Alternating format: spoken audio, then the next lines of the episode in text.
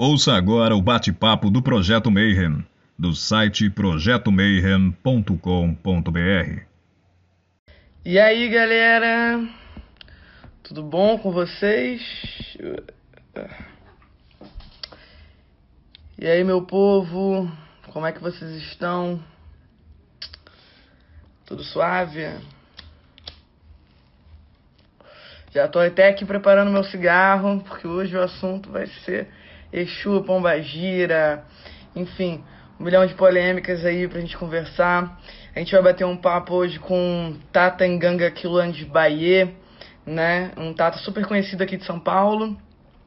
É, e hoje eu vou estar entrevistando ele com o Marcelo Deldébio, né? Do Projeto Mayhem.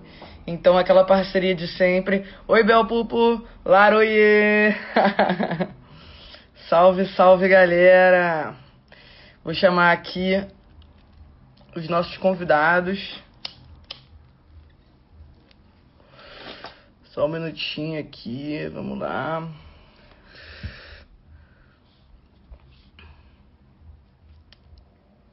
Marcelo.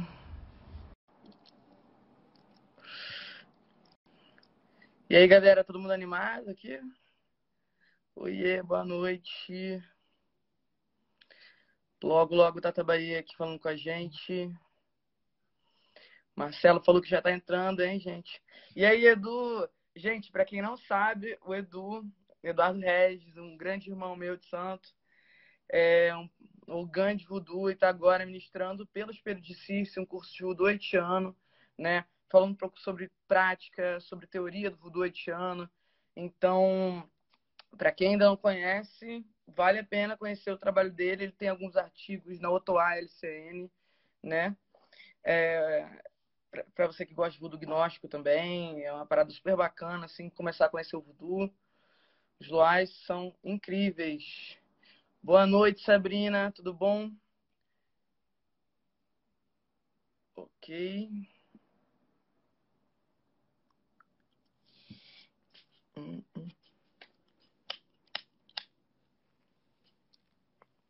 Oi, Ingrid. Opa, e aí, Tata Bahia, tudo suave? Oi, Mameto, tudo bom com você? E aí, Marcelo? Tudo bom? Oi, Marcelo, prazer. Salve, Tata, prazerzão. Tudo bom? Prazer. Olha, estou é... muito feliz de estar aqui com vocês hoje. Acho que é importante a gente falar de Kimbanda, né? E o Espírito é um espaço, né? É, onde a gente fala sobre todas as questões espirituais, né? Voodoo, Kimbanda, né? Um monte de coisa. O Mayhem também trabalha um pouco assim, né, Marcelo? Conta um pouco do Mayhem pra gente. O pessoal que é do espelho é o. o... Mayhem é um grupo de, de magos hermetistas que a gente se reúne para estudar todos os tipos de, de, magia e todos os tipos de, de, religiões e filosofias que existem, né? Então a gente tem o um bate-papo que a gente convida a gente de tudo que é ordem, tudo que é grupo, para conversar, para apresentar para as pessoas, para elas poderem é, se aprofundar. Por exemplo, conhecer a Kimbanda para alguém que vive a Kimbanda, né? Então conhecer o budismo para alguém que vive o budismo.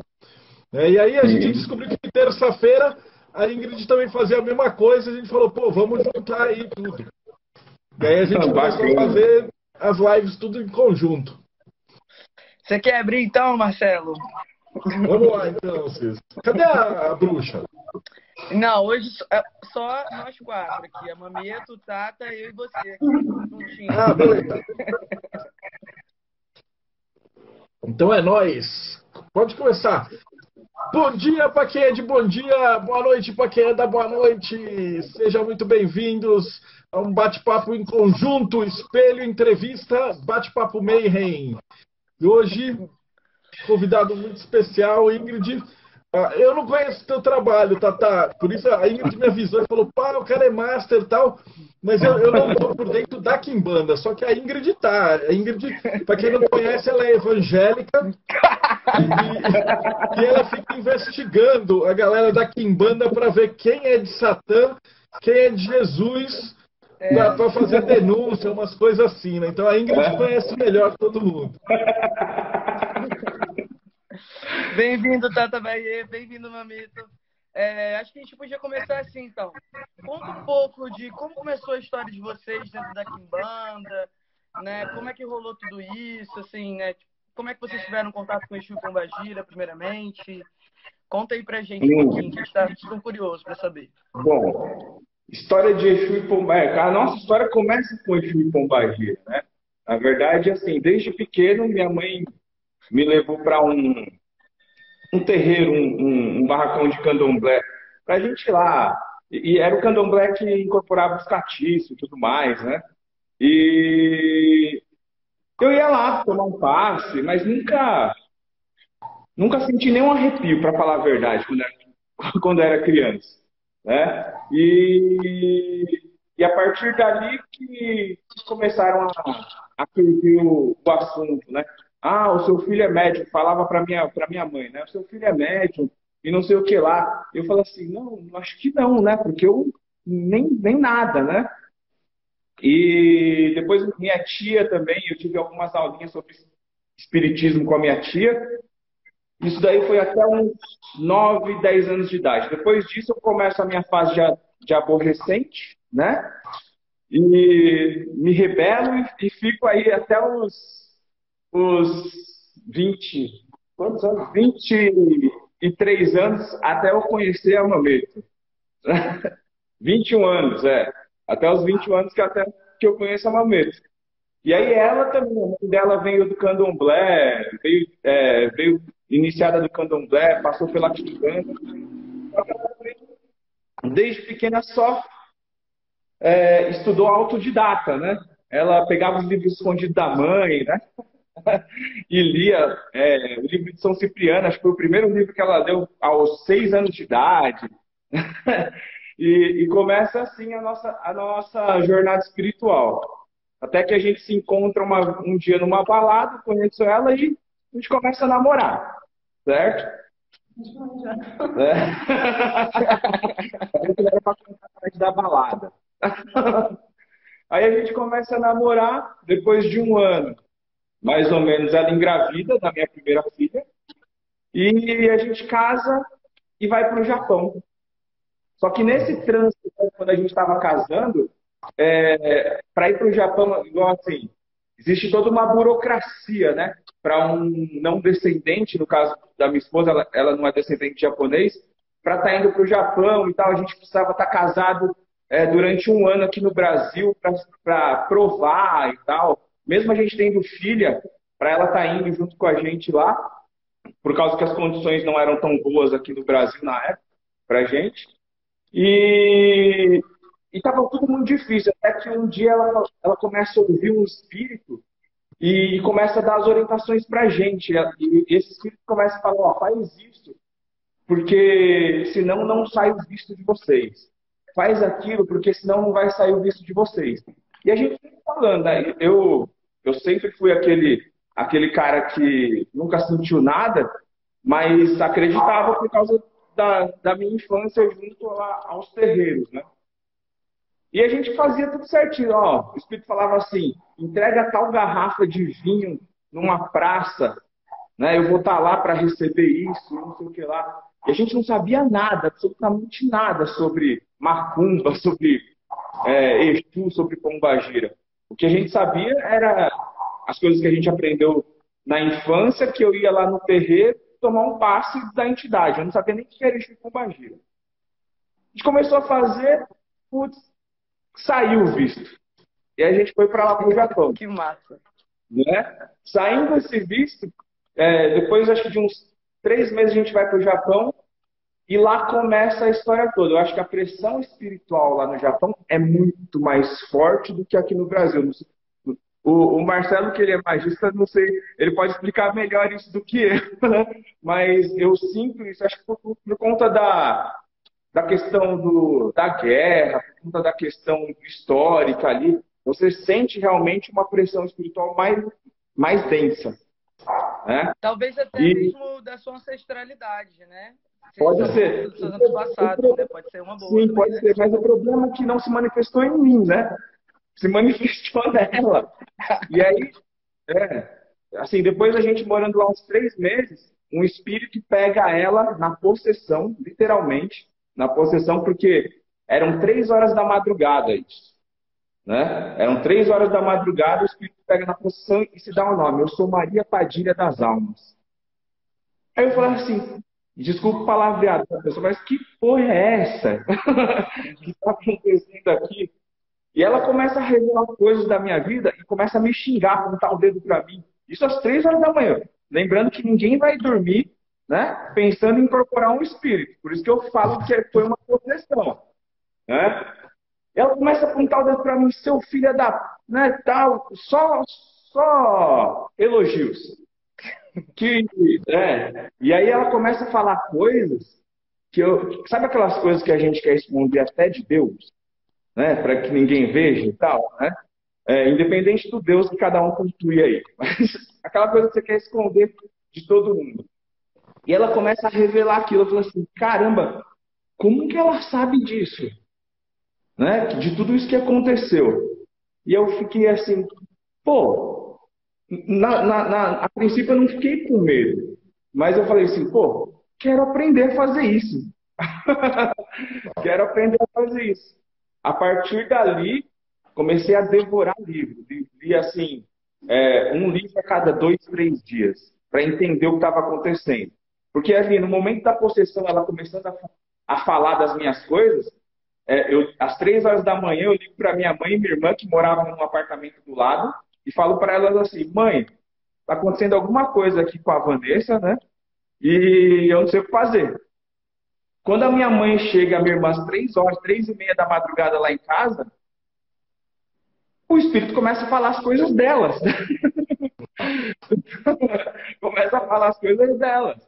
E aí minha irmã começa a chorar, que, que é, eram coisas meio que traumáticas da infância da minha irmã e tal. E ela começa a chorar.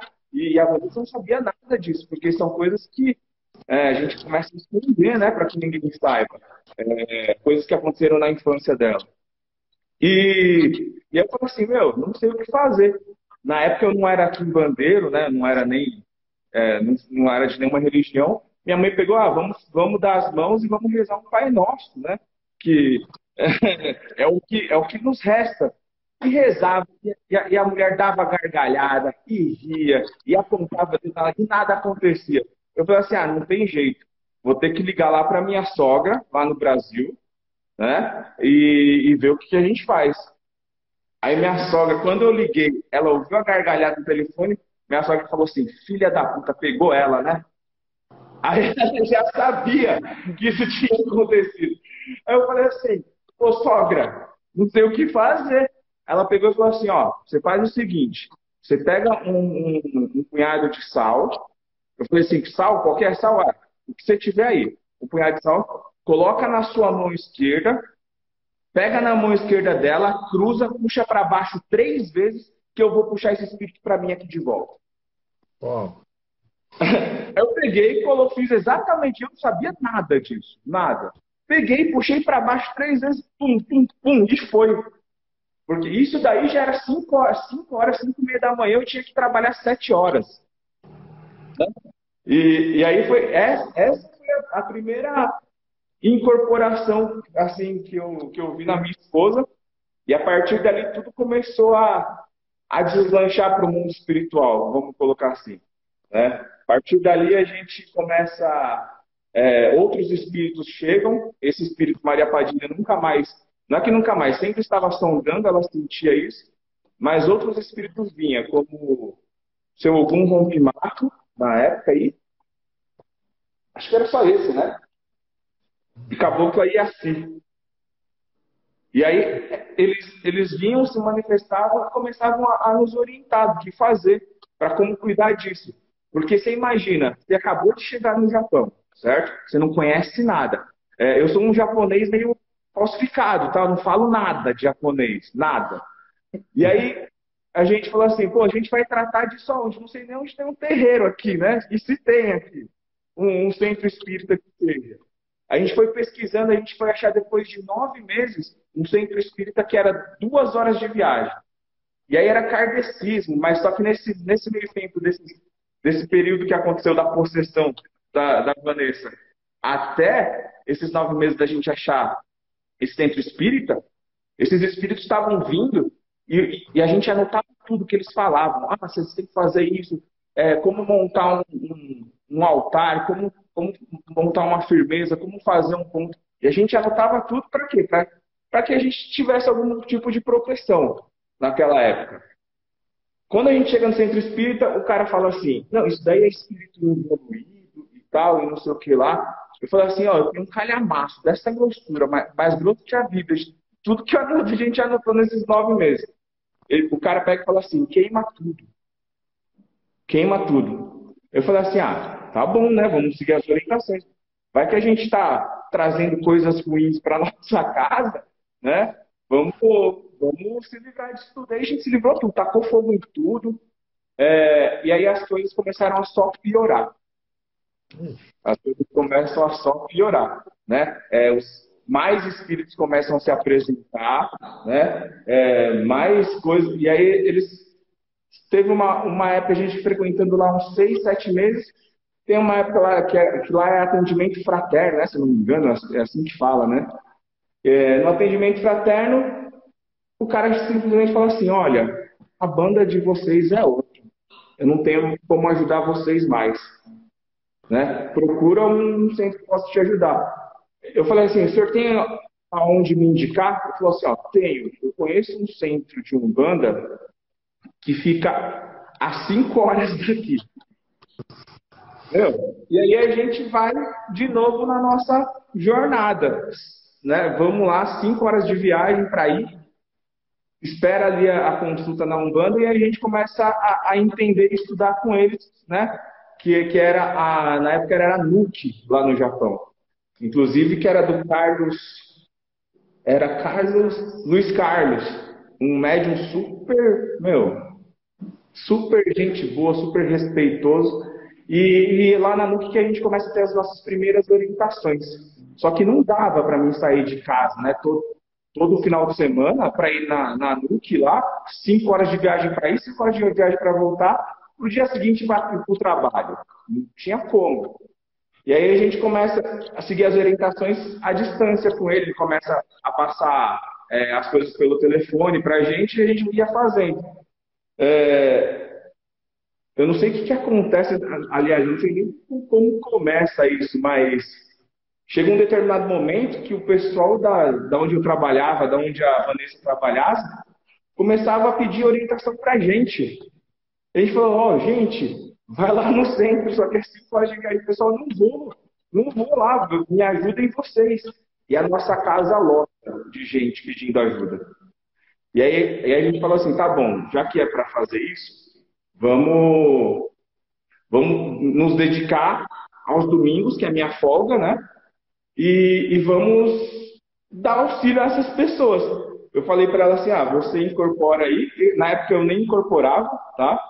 Falei assim, ah, você incorporaria e a pessoa vai conversar lá com o espírito. E isso não tinha nome culto, né? Não era um banda, não era kimbanda, não era nada disso. É, dois, um casal que, que, que a esposa incorporava o espírito e começava a atender as pessoas. Eu acho que depois de dois meses a gente fazendo isso, o pessoal de outras cidades começam a fretar ônibus para vir atrás da gente. Nossa. Nossa, Sério? que doideira. É, é muito doido, né? Tipo, escutar uma história dessa que eu fico pensando assim, a macumba em geral, como ela se manifesta, né? Seja quimbanda, umbanda e tal, ela é algo muito orgânico, né? Ela acontece, né? Quando você recebe chamado, ela acontece. E é por isso que eu acho que é, em cada lugar ela, ela começa diferente, é, né? Ela, ela, ela tem uma identidade própria, né? É muito singular a caminhada de cada um, né? Muito foda escutar Sim. isso. Muito foda. É. Deixa eu perguntar um negócio. Quando vocês estavam Oi? lá, quando vocês estavam lá nesse período, vocês tiveram contato com espíritos do local japoneses? Uh, teve, um, teve um contato entre a Pomba Gira, da tua esposa, e os espíritos do local. Como é que foi essa interação com a galera que morava que ocupava esse espaço espiritual e vocês que estavam vindo de um outro país e tal e montando um terreiro? Como foi isso? Então, sim, tinha sim. É, vai, depois de uns seis meses a gente atendendo o povo lá, né? veio uma mestra, que a gente chama ela de mestra, ao qual ela, ela pede para que não se revele o nome dela, e, e começa a falar em japonês. E, e a minha esposa também. É, se eu não sei falar japonês, ela é menos ainda. Né? Menos ainda. E ela começa a falar numa língua que os japoneses não entendem. Aí, aí tinha um senhorzinho, né, o seu Haruki-san, ele até faleceu é, faz muito tempo, mas ele, ele ajudou muito a gente. Ele pegou e falou assim: Olha, ela tá falando um japonês arcaico. Ela tá falando japonês arcaico, é por isso que, que as pessoas não estão entendendo. Eu falei assim: O senhor entende? Ele falou assim: Eu não entendo também mas eu sei quem pode ajudar. Algumas coisas eu sei que é, eu conheço uma pessoa né, que, que estuda é, línguas e tal, e que pode ajudar a gente. E aí ele chamou essa pessoa para nos ajudar a traduzir o que aquela senhora queria. Né? E aí ela começa a falar, contar a história de, é, de é, ela começa a contar a história de, de magistas é, que já tinham se ido. Né? É, eu lembro que ela citava. Eu não lembro o nome dos magistas, tá? Porque não, era minha praia. Mas ela, ela falava nome de pessoas que já tinham ido, é, papos, é, meu, um, um, uma série de coisas que era para a gente estudar. É, a partir daí começa a, a, se aproximar de mim o senhor Tranca-Ruas e Maria Padilha começa a se aproximar mais dela. Né? É, até então a gente não trabalhava com entidades para dar atendimento com Exu e Pombagira. É, era reservado assim só para mim, para ela e para um grupo seleto, porque eles falaram que, que não era para abrir isso para ninguém. É, junto com a ajuda desse senhor, né, do, do seu Haruki-san, que vinha para traduzir. E a partir dali a gente começa a fazer as coisas de Exu Pombagira lá no Japão. Né? É, isso daí perdurou o tempo que a gente ficou lá. Eu fiquei lá no Japão, dessa, da, da última vez que a gente ficou, foram sete anos que a gente ficou lá direto. Então, vai, isso daí, o terreiro, né, o centro, não sei nem se eu posso chamar de centro que a gente tinha, mas vai, o centro que a gente tinha lá, é, a gente ficou com ele uns cinco anos tocando ali. Nesses cinco anos, é, eu comecei a me aprofundar nos estudos de Kimbanda por conta de Pombagira. Né? Isso por tudo que eles pediam. E lá no Japão tudo é muito dificultoso, né? Porque a gente morava num sobrado e, e o, Exu, o Trancavão falava assim, ó, vai em tal encruzilhada, faz esse sigilo aqui, acende uma vela, coloca isso daqui lá, lá, lá no meio e tal. Eu falei assim, eu vou ir preso aqui. Não pode, não ir preso. Falou, não, vai lá, faz isso, você não vai não. Tá bom. Aí ia lá, fazia, a Padilha, a Padilha vinha na, na, na momento, falava, ó, aqui no chão de vocês está sem proteção. Cava um buraco, coloca é, sete tipos de metais, coloca no seu, é, outras coisas aí que, que a gente não pode falar. É, passa um fio de cobre até em cima lá no altar e deixa plantado lá é, num vaso que, que tenha isso, isso, isso. Eu falei, tá bom. E a gente começou a fazer isso. E aí, é cada vez mais aumentando o nosso público. Até que chega uma hora que os vizinhos começam a falar assim: o que está acontecendo aí? Porque da última vez que a gente deu atendimento, a, a fila no, tinha, acho que se eu não me engano, quase 5 quilômetros. Não, quase 5 quilômetros não. Quase 5 quarteirões né, de, de pessoas é, querendo passar. E quando, eu, quando eu, eu chego no Brasil, eu já faço alguns contatos com algumas pessoas e eu vou procurar centros que tenham nomes de Exu. Né? A partir dali começa a nossa jornada aqui no Brasil em busca da Kimbanda. Porque essa mestra, ela que falava em japonês, né? Ela tendia a gente sempre a fazer algo dentro da, é, do culto de Exu e Pombagira. Né? Aí, a partir dali, a gente começa. Depois eu, eu, chego aqui no Brasil, eu estudo em alguns terreiros, né? é, passo pelo Instituto Sete Porteiras, é, vou para um outro centro do, do, do Babamário, é, vou atrás de Kimbanda e não acho aquilo. Até que eu conheço uma pessoa, né, que eu não posso falar o nome dela, por uma série de situações aí, e essa pessoa nos apresenta a Kimbanda. E, e monta o nosso primeiro assentamento de Branca Rua das Almas e Maria Padilha das Sete Encruzilhadas. Ele monta, nos apresenta a Kimbanda, faz todo o processo ritualístico, certo? Isso daí eu estou falando já há 10 anos atrás. Quando a gente é, começa a perguntar, e aí, o que a gente faz agora com o assentamento? Né? Como que cuida disso? É, de quanto em quanto, quanto tempo precisa dar o, dar, dar o corte, a manutenção e tudo mais. Esse sacerdote some, simplesmente some, a gente tenta entrar em contato, não aparece, e eu vou procurar outros. A partir dali eu encontro o, o, um outro sacerdote de Kimbanda e ele me, me traz aí toda a complementação da Kimbanda e depois disso eu me torno um Tata Kimbanda. Né? Isso daí há exata, exatamente 10 anos, 9 anos atrás, mais ou menos. Vai fazer 10 anos agora.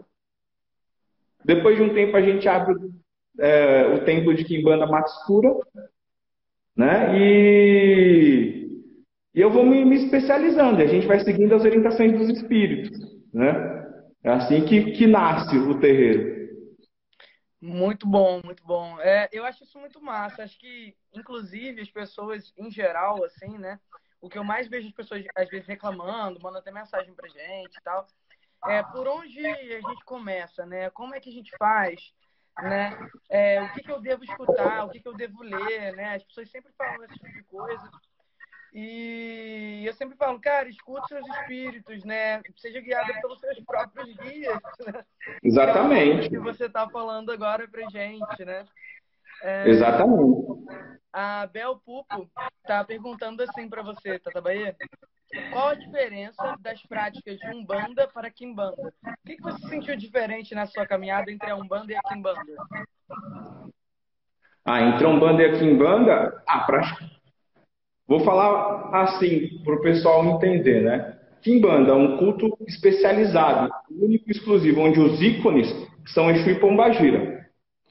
Na Umbanda, se trabalha com Exu? Pô, se trabalha. Ah, eu acho que o que tem mais diferencial aí da gira de Exu, para, né, que seria na Umbanda, aí uma gira de Exu e Pombagira, para uma Kimbanda, que é um culto já específico e voltado a eles, é a questão do trato, é a questão do cuidado, é a questão do, da manutenção dos, dos, tipos de elementos. Né? É, eu sei que tem algumas umbandas que fazem sacrifício, certo? Mas dentro da quimbanda, os sacrifícios prescrevem, prescrevem é, com a qualidade do, do, animal, com o tipo de, de animal sacrificado.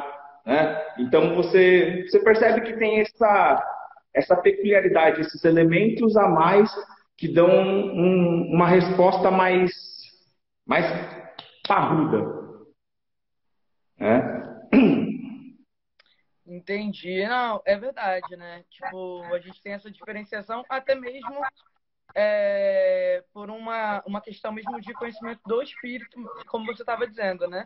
Às vezes o espírito vem trazer, tipo, ah, sei lá, uma coisa que eu aprendi com o tempo, é, o que, sei lá, uma galinha significava, uma codorna significava. Exatamente. É, um galo, né? Por que, que você está fazendo isso?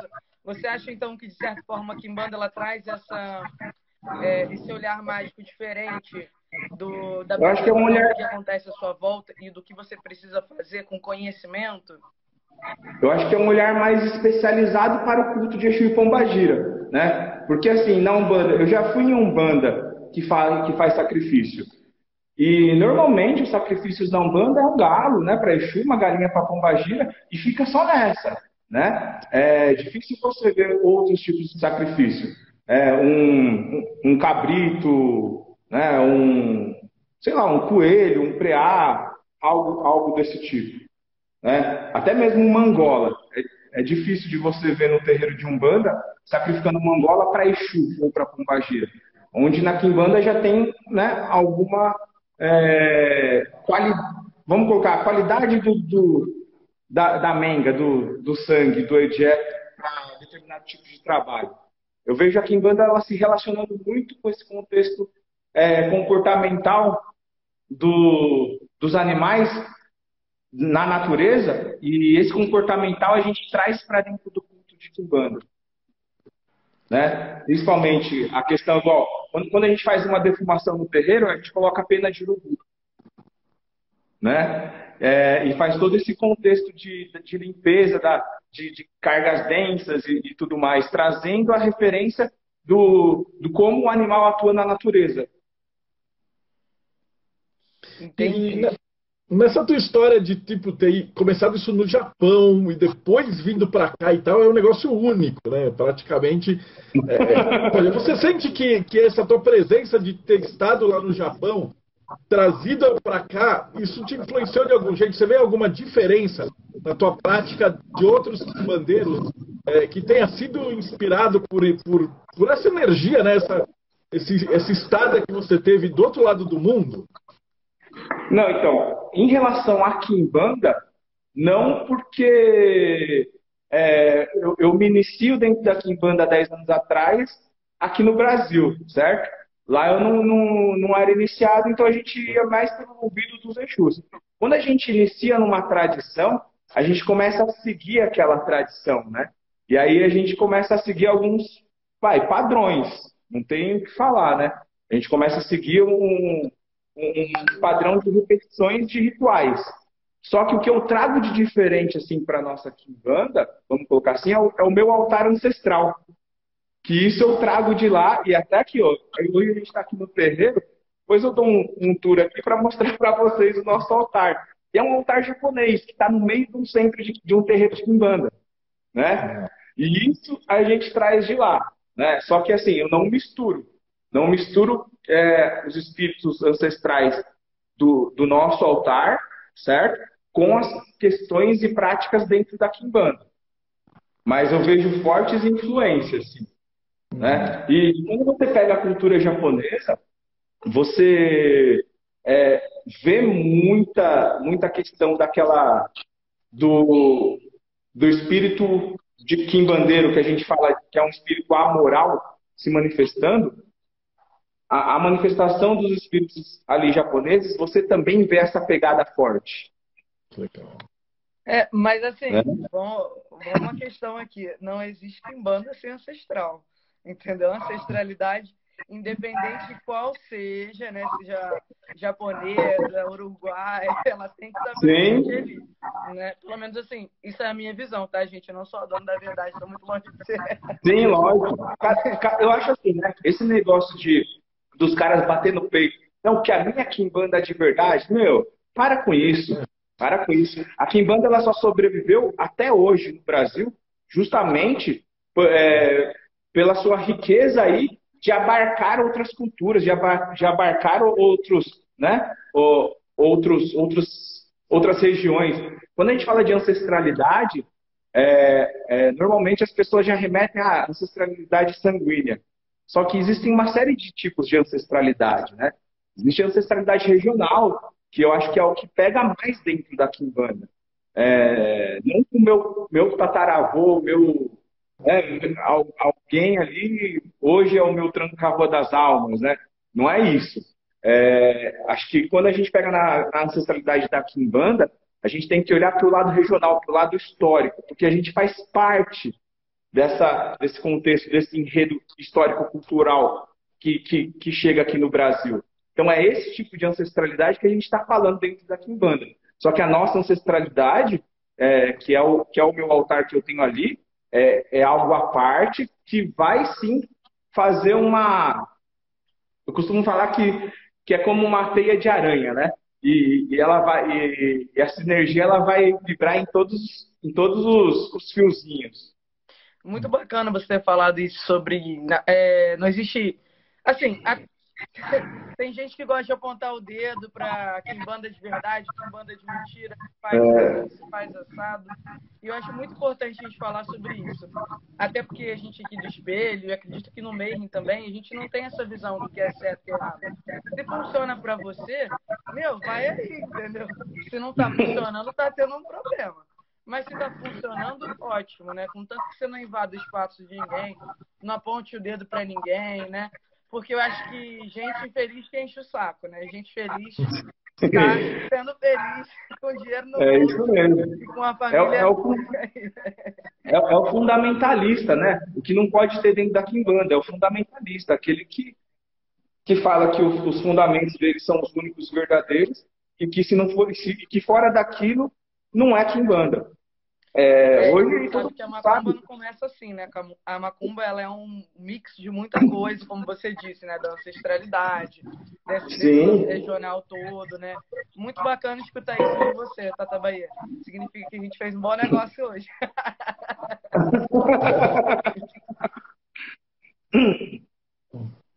E aí, Marcelo? Não, eu falo para ele que a minha ra- razão de eu estar perguntando isso daí é porque eu sou apaixonado por isso. Eu conheci a espiritualidade lá na Inglaterra. E lá os malucos incorporavam, e aí você tinha o equivalente de um Exu inglês. E aí depois quando eu vim para o Brasil, que eu conhecia a Kimbanda, Umbanda, é, e todo- todos os outros. Aí eu olhei e falei, puta, é a mesma coisa, cara. O mundo espiritual é o mundo espiritual, né? Exatamente. E existem os caras de lá e daqui. Então, por isso que eu estou focando nessas perguntas. Assim, a minha curiosidade mesmo é minha. De, Não, de legal. entender como é que esses dois mundos conversam, porque você é um cara único. Entendeu? Tem um motivo, a gente não acredita aqui em coincidência, né? Então, claramente, tem um motivo para você ir para o outro lado do mundo, para encontrar essa senhora que falava japonês arcaico e ela te passar um monte de coisa, e depois você voltar para cá com, com essa bagagem, né? É isso mesmo, é isso mesmo. Então não, não tem como, né? É, é- essa questão dos os donos da, da, da verdade, os donos disso ou daquilo, eu também derrubo por terra isso daí. É, a gente que viveu na pele isso sabe como foi, né? Como se procedeu. Então não, não tem muito. E Fundamentalismo. Quando, quando a pessoa chega para mim com um papo de fundamentalismo e tudo mais, eu já me afasto um pouco, já deixo já deixo de lado, porque não, não é assim que a banda toca. É, eu acho que, acho que assim, em dado momento, quando a gente está procurando a nossa verdade, seja na Kimbanda, seja qualquer tipo de magia que a gente esteja envolvido, claro que a gente tenta fazer o mais certo do que a gente acredita, né? O que a gente escuta e tal. A gente não quer errar, né? Ninguém quer errar, ninguém quer tomar no cu. Mas, assim, é, é muito maneiro a gente ultrapassar essa fase e pensar assim, olha, legal, tem muita coisa por aí, né? Porque isso expande a nossa mente de uma maneira com que a gente consiga ter mais poder também, né? Sobre a nossa vida, sobre a gente, né? E, enfim, conseguir alcançar mais pessoas. Isso é muito legal. É, agora eu queria saber um pouquinho da Mameto. É, Momento é extremamente muito tímida. de, de Kimbanda, né? Existe uma cultura extremamente machista. E eu queria saber como foi um pouco da sua caminhada como mulher, assim, enfrentando ah, muitos fundamentalistas chatos e Preconceito. falocêntricos, sabe? Tipo, Eu sofri muito pra você ser preconceito. como uma mina na Kimbanda? Então, eu sofri muito preconceito. Tanto quanto é, quando a gente tinha terreiro de Kimbanda, é, os tapas queriam iniciar ele e não queriam iniciar. Né? Eu era sempre a diabo, sempre a coisa ruim, e eu tinha que ser a mulher dotada. Né? Eu não podia iniciar, eu tinha que ser mulher dotada. E isso nunca aconteceu comigo, a gente nunca deixou. Né? Tanto que aqui quem, quem leva o terreiro é ele e eu, né? A, a Matsu, né? Então, assim, foi, foi um caminhar assim difícil, né? E hoje eu não ponho, hoje já tem muitas mulheres aqui, eu fico feliz, né? Mas o meu caminhar foi muito, muito difícil. O pessoal, o pessoal que conhece aqui o terreiro sabe, né? Na verdade, quem manda aqui é ela, não é eu. É normal, aqui, aqui em casa também. Quem manda aqui é a Pri, a Ingrid já sabe. Mas, gente, Pombagira é raiz da Kimbanda, né? Fala sério. É verdade. Eu sempre aprendi isso, tá? De- desde o começo da Kimbanda. É, a gente vai, se a gente for traçar dois círculos, um dentro do outro, a gente fala que o núcleo é Pombagira e o de fora é Exu. E o segredo, o mistério dentro da Kimbanda, a gente extrai do núcleo. Fantástico. Bom, a, gente tem, a gente tem aquelas perguntas tradicionais de todos, assim. Dada a tua vivência, teu contato com os dois mundos e tal, como que vocês definem magia? Como cada um dos dois define magia? eu, eu sou muito racional, né? Eu sou muito técnico. Então, para mim, assim, magia eu defino como medicina. Medicina da alma, medicina do espírito. É, eu coloco muito no contexto científico. Então, magia eu, eu definiria dessa forma. É, eu, eu, eu tiro o contexto de fé, tá? A fé é válida? Pô, válida para um caramba, né? Mas eu não me apego só na fé. Eu vejo na questão de validade, trazer validade, trazer resultado. Então eu chamo isso de medicina, eu chamo isso de. Né, é o que a gente chama de magia. A mamãe fala. Deve ter o mesmo. Não sei, mas não sei. É, sim, sim, sim, mas eu acho que a magia é muito assim, magia é conhecimento, né? Você dá o direcionamento. Eu acredito nisso, né? Então, a magia é mais conhecimento. É nisso que eu acredito. Olha que massa. Fundamental. Eu acho muito legal porque o Marcelo ele sempre faz essas perguntas, o que é magia, né, para as pessoas. E, e, eu acho que quanto mais a gente vai perguntando, mais a gente vai ampliando a nossa vista mesmo. Né? Sim, com certeza. Cada pessoa é uma coisa diferente. É, de fato que a gente acaba chegando num ponto comum que é magia é uma forma de ver o mundo. Né? para você científico, para você de outra forma. Né? É verdade, cada um vai ter a sua visão particular realmente sobre magia. Isso é muito rico, isso é muito massa. É, me conta um pouquinho, é, qual é a tradição que você segue na sua casa, é, que é o templo de Kimbanda Mata Escura, né, na casa de vocês. É, qual é a linha de Kimbanda que vocês fazem? Porque aqui a gente também vai chamar pessoas de outras linhas de Kimbanda né? Então a gente quer saber um pouquinho de como é a sua linha. Então, aqui no terreiro a gente desde o começo sempre tocou uma quimbanda luciferiana, certo? Apesar de eu ser um, um, um Tata Enganga de Kimbanda com, esse, esse meu nome, né? Tata Enganga Kiluange, eu, eu venho de uma vertente que eu sou feito na Kimbanda com, é, que é uma Kimbanda mais africanista, mais voltada né, a, a fundamentos africanos e tal. Só que foi mais a título de me enriquecer em conhecimento. É, desde o começo a gente toca aqui em banda luciferiana. Né? É, até a forma que a gente assenta os Exus, é, as entidades aqui, como a gente opera no sistema magístico né, e ritualístico da coisa, é, é voltada aqui em banda luciferiana, onde a gente tem os, a trindade maioral, é, Lucifer, Beuzebu e Astaroth. É, então a gente segue essa, essa linha. É, deixa eu fazer uma pergunta também. Desculpa aqui que eu estou muito curiosa.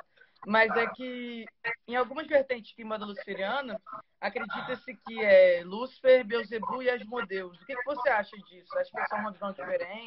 Eu acho que é, é uma questão de. Muitas vezes essas diferenciações vêm por questões regionais. É, eu vejo essa diferença. É, os maiorais eles mudam de vertente para vertente, sim. Mas a questão regional bate muito forte. Igual, por exemplo, é, eu estava conversando com um, um médium, uma, um, uma pessoa que frequenta uma quimbanda lá no Rio Grande do Sul, onde o maioral para eles é o Molu. Você vai falar que o cara tá errado? Não! Pô, é a forma como se, se, se, manifestou a cultura lá no Sul, foi bem sincrética mesmo. Né? E, e, e você percebe isso. É, a Quimbanda Luciferiana vão ter outros maiorais que vão, vão nomear? Eu acho que vão ter. A única coisa que não, não se pode, eu acho que. que esse, não é que seria. Não é que. Não é tra, tratando essa coisa como errado, tá? Mas entenda bem. É, por uma questão óbvia. Eu acho que dentro, dentro da trindade maioral, e nem todas as quimbandas luciferianas cultuam trindade, isso é bem importante frisar, né? É, mas dentro dessa trindade, o único que não pode faltar é Lucifer, né? Por ser uma quimbanda luciferiana. Eu acho que é o único. Os outros, se o cara falar assim, oh, os maiores aqui da minha casa, é, Lúcifer, é, Leviatã e Belial, hum, tá funcionando para você, amigo? Vai em frente. Né? É, a gente tá, carrega esse, essa trindade que eu falei para você, Lúcifer, Beelzebub e Astaroth, por, por uma questão assim de fundamentos da iniciação. Tá? Aí eu, já, é, eu posso dar uma pincelada aqui para vocês, mas não posso a, abrir totalmente, é, porque é fundamento só, só revelado a iniciada, aonde cada é, a gente faz um empilhamento de forças dentro da quimbanda junto aos maiorais e Exus Pombagiras, aonde dependendo do, do, do, chamado que eu faço de um determinado maioral, você percebe um comportamento diferente das entidades manifestando. Né? Muito massa, muito massa. Marcelo, você gostaria de fazer mais alguma pergunta? Fantástico. Ah, quando esse assunto da Kimbanda, deixa a Ingrid perguntar, porque eu fico só babando aqui. acho fantástico essa, essa pegada. Para mim, a, a, a, movimentação de como é que o mundo espiritual funciona, eu acho fascinante. Até pra, a galera que acompanha a gente do Mayhem gosta, né? De escutar assim, pô, no, terreiro de Umbanda é assim, assim, assado. No de Kimbanda é assim, assim, assim. No de Candomblé funciona desse jeito. Com essas e essas entidades e tal. Você podia falar um pouquinho para quem é leigo, é, o que, que, seria um Exu Lucifer, um Exu Maioral, um Exu Astarote? Não, não, não precisa entrar em detalhes, só para dar, dar, uma pincelada para alguém que nunca ouviu falar de Kimbanda. É, vamos, vamos assim, né? Na minha vertente, Exu Maioral não existe, certo?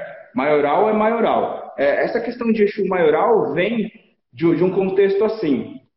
Nem todas, é, não é que nem todas, Depende da, da, da vertente de Kimbanda e de como a Kimbanda enxerga maioral.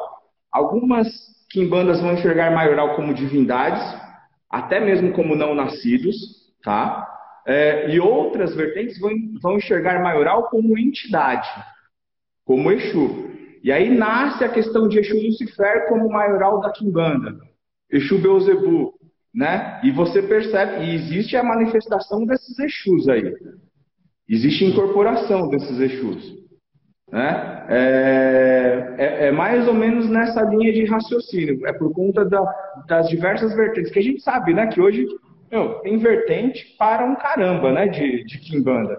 E cada um vai ter esse olhar. É, uns vão enxergar maioral como divindades, outros vão enxergar como entidades que são representantes dessas forças. Okay. E no caso das pombagiras, como é que é a divisão entre elas? Então, aqui dentro da Quimbanda Luciferiana, eu posso falar pela, pela que a gente toca, né? Aqui dentro da Quimbanda Luciferiana, a gente divide em reinos e povos, né? Onde dividimos aí dentro do, do sistema dentro da Quimbanda com sete reinos de Quimbanda e nove povos para cada reino, tá? É, onde a gente tem primeiro reino Encruzilhada, Cruzeiro, Matas, Calunga Pequena ou Cemitério, Reino das Almas, Reino da Lira e Reino da Praia. E cada um desses reinos tem os seus sub, as suas sub-legiões ou, povos dentro da Quimbanda, que são nove. E os Exus e Pombagiras, eles são enquadrados aí em determinados reinos, trazendo cada um uma característica e uma especialidade. Né? É, aquele contexto, por isso que a gente pega na, nessa questão, a fé é legal, né? a fé em Exu, a fé em Pombagira é legal, mas é, a gente não se baseia só na questão da fé, a gente vê também a questão da especialidade daquela linha, a especialidade daquele Exu que está inserido em determinado reino dentro da Kimbanda. E assim são divididos os Exus do Pombagira. Então, tem o Exu que é especialista em cura, tem o Exu que é especialista em resolver problemas judiciais, tem o Exu que, que, que é especialista em, em demanda é, e, e, em abertura de caminho, em fechar caminhos. Né? Então, a gente vai ver essas especialidades de Exu. Aqui a gente não acredita naquele Exu faz tudo. Entendeu? O meu Exu faz abre caminho, faz cura, traz prosperidade, faz, né? Faz tudo que tem que fazer. Aí é por isso que a gente fala, a gente não se baseia muito nessa, questão da fé. Porque a gente vai muito pelo lado da fé. O Exu vai, vai ajudar você, mesmo que ele não seja especialista na, naquela situação? Vai. Mas ele vai demorar muito mais do que um cara que é especialista naquilo. Com certeza. Eu concordo 100%. É, e é, é, muito bacana, né? Muita gente fica pensando assim, ah, mas se, se é o meu Exu, ele pode fazer tudo? E você respondeu isso, né? Pode. Mas você pode uhum. outra para resolver uma causa ali que você precisa, sei lá, é, corrigir, né? Mas, tipo, Sim. for um lance de grana e tal, um tranca-rua, como você falou, né? Se for um lance de encanto, de repente uma padilha, né? É, enfim, determinadas formas diferentes. É muito legal. Você acredita que, então, na Kimbanda, os Exus e as Pombagiras, eles são, tipo, amigos? Uh, amigos, eu acho, não acho que eles são amigos. Eu acho que assim existe um respeito, um, né, territorial, vamos colocar assim, que, que, que, onde eu falo que a lei, a lei funciona de verdade no mundo espiritual, não é igual a nossa, né? É, então, a partir do momento que um Exu invade o território do outro, dá choque, dá, dá confusão. Isso a gente vê na prática, aqui no terreiro mesmo. Porque é onde a gente mais aprende o que é Kimbanda. Onde a gente mais aprende é, é pé no chão no terreiro e observar aquilo. Né? Você percebe que quando tem um trabalho voltado a uma entidade aqui, o outro que se manifesta lá, ele a todo momento, azuelando, cantando ponto e tal, ele tenta derrubar né, a, a barreira, vamos colocar assim, territorial que foi imposta ali naquele trabalho, pra, porque está é, tá tentando conquistar o seu espaço. Né? E, e, isso eu acho que isso é o legal dentro da Kimbanda. É isso que traz essa, é, essa dinâmica, essa, essa questão do, do, do, do diversificado. Entendi, entendi. Massa, massa demais. É, tem uma galera meio perdida aqui. Não é culpa nossa, vocês chegaram atrasados, hein? chegar mais cedo. Mas apontaram uma questão bem interessante e meio óbvia que a gente esqueceu de perguntar. É, Tata Bahia, o que Kimbanda? Kimbanda para mim é aquilo, né? É aquilo que eu, que eu falei anteriormente. Kimbanda é o culto voltado única e exclusivamente a Exu, né? Aqui no Brasil. Kimbanda vem, a palavra Kimbanda com K, né? Vem do, do, dos povos bantos, né? A, a, língua dos povos bantos, mais especificamente do ovibundo ou do umbundo, né? Onde Ki é o prefixo que, que remete a, a, a, grande e o Umbanda a cura. Aí a, a tradução seria assim, né? No pé da letra seria grande cura. E aí, mais para frente, essa coquetela vai, vai dar vazão a sacerdote cura, curandeiro. Né? É, isso lá na África. Quando chega aqui no Brasil, né, ela, ela se torna um culto. Ela se torna um culto, e aí é onde os ícones desse culto são Exus e Pombagiras. Isso é Kimbanda.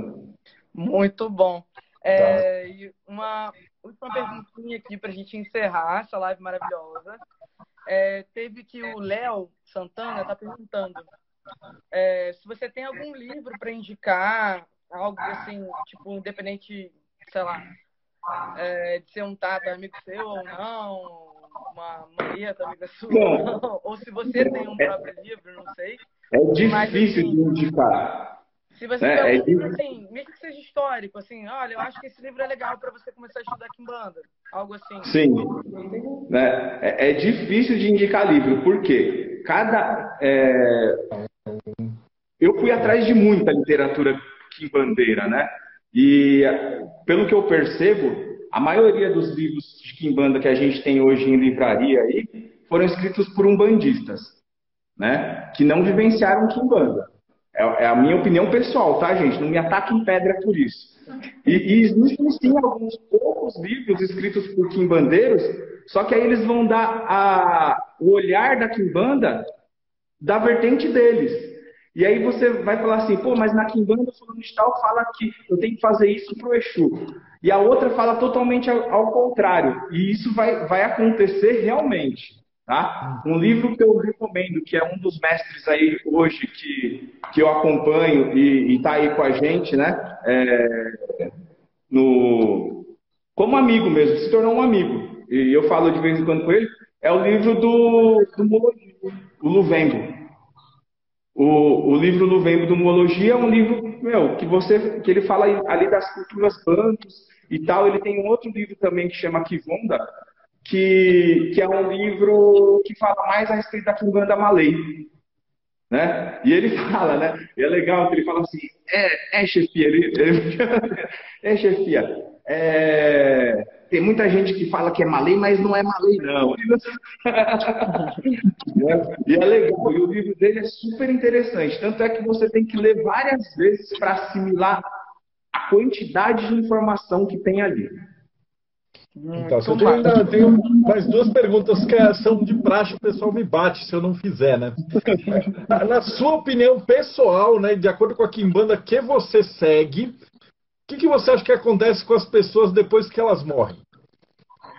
Então, eu acredito, tá? Isso daí é, é o que a gente segue da nossa vertente, que estamos aqui num, é, fazendo tudo que a gente faz para o da Kimbanda para nos tornarmos Exus e Pombagiras. Né? Estamos é, nos aperfeiçoando ali é, e, e, a gente tem aquela, aquela visão onde estamos inseridos no mundo escravo, onde o sistema reencarnatório é um, é um sistema escravo, que para a gente não faz sentido você é, renascer, reencarnar nesse mundo esquecendo de vidas passadas. Não existe evolução nisso para gente. Né? A partir do momento que você esquece tudo da, da sua vida passada, não tem função você se melhorar. Então, a gente parte desse. Ah, não sei se é certo ou é errado, mas é o que a gente acredita, tá? E a partir desse momento a gente tenta um processo de exunização, que ao passar né, é, por essa por, ao fazer a passagem, é, nos tornamos um Exu e burlamos assim o sistema reencarnatório. É? Mais ou menos isso. E é, que dica que você daria para alguém que está começando agora dentro do mundo espiritual? Por exemplo, a tua esposa incorporou, tipo, alguém que pode estar tá assistindo essa live, tipo, a, a mulher da pessoa tá, incorpora um, que dica que você daria para a pessoa se, é, ter, se, ter uma facilidade nessa situação, alguma coisa nesse sentido? Ó, a, a, primeira dica que eu dou é procurar alguém que te oriente, né? Sempre. Mas se, se tiver muito, muito pegado aí na sua casa e acontecer isso, taca debaixo do chuveiro da água fria, tá? Exu, Exu e água fria não, não tem remédio, tá? É, não tem melhor remédio do que isso. Tenho até medo. e, agora a pergunta mais importante, né? Como é que o pessoal te acha? Ah, o pessoal pode ir lá na, na minha página do Instagram, né? Que é o Tata Enganga Quilô de Bahia, ou na página da, da Mameto, Mameto Enganga Indila Padilha. Ali o pessoal pode, pode ir no, no, direct ali. A gente tem a página no Facebook também, do Templo de Quimbanda Max Pura. Vai por ali que que a gente vai se, vai se falando. E eu vou é. pegar depois uh, os dados com vocês, porque a, a, gente vai transformar isso aqui também em vídeo. Eu consegui, Ingrid. Tem um. O pessoal do meio vai transformar isso num vídeo é, horizontal, é, com a TV do ladinho. Então, isso aqui vai estar no YouTube também. Então, eu vou pegar os dados dele, vão estar aqui embaixo na descrição do vídeo. E depois é vai vir por isso, É por isso que a gente está junto, né, Marcelo? É por isso. fazer acontecer. É, eu ia encerrar aqui, mas teve uma última pergunta. E aí eu não, não posso deixar de fazer isso porque eu acredito que você vai gostar de responder isso, Tata. É, é possível uma pessoa cuidar e cultuar de Exu Pombagira sem ser iniciado na Kimbanda? Tipo, só cultuar porque gosta, tem simpatia por esses espíritos? Eu acho que assim, é, você precisa de uma de um orientador, né? Para estar tá colocando é, essas questões em prática. Por quê? É, possível tota, é totalmente possível, tá? É, só que assim, você tem que, você vai ter que sempre agir com bom senso. É, por exemplo, só corta para quem banda quem tem autorização. Vai, seu Exu vai lá, oh, eu tô, tô cuidando do meu Exu aqui em casa, ele pediu um sacrifício para mim. O que, que eu faço? É, não pode, né? Não tem autorização para isso dentro do culto. Então não é quimbanda. Você cuida de um espírito aí por sua conta. E dependendo do que você fizer com aquele, com aquela menga, né? Com aquele edé, que, que, é o sangue né, do animal, pode dar ruim. Pode dar ruim de verdade. Né? Então eu sempre aconselho que você escolha um orientador, escolha alguém para te direcionar nesse começo. E, e, a, e, a, iniciação é exatamente a, a libertação, né? O pessoal não inicia para ficar dentro do terreiro. O pessoal inicia para cuidar das próprias coisas, para não depender da mão do sacerdote nenhum mais. Essa é a questão do iniciado, que você dá um mergulho dentro do mistério, dentro da quimbanda, e pelo menos aqui na nossa casa, tá? A iniciação aqui você recebe o assentamento do seu eixo de frente, você recebe um oráculo, que é para você se comunicar com as entidades, e você recebe uma faca, que te dá autorização para fazer qualquer tipo de sacrifício dentro da quimbanda. Maravilha. Entendi, muito massa. Obrigado, Tata Quilões de Bahia. Obrigado, Mamito Padilha. É, muito feliz de ter vocês hoje aqui. É, esse é o primeir, primeiro vídeo de, de, uma série que a gente vai falar sobre Kimbanda.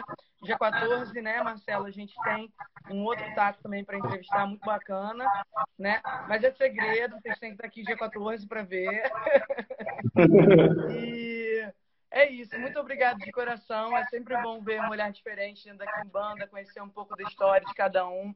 Isso enriquece, né? Histórias conectam. E muito obrigado, Marcelo, por fazer essa parceria maravilhosa comigo. Obrigado, gente. Obrigadão. Mesmo. Obrigado, obrigado a vocês também. Obrigado, Marcelo. Valeu, prazer conhecer. Também. Obrigado, Ingrid. Até mais. Obrigado, pessoal. Valeu, gente. Tchau, tchau.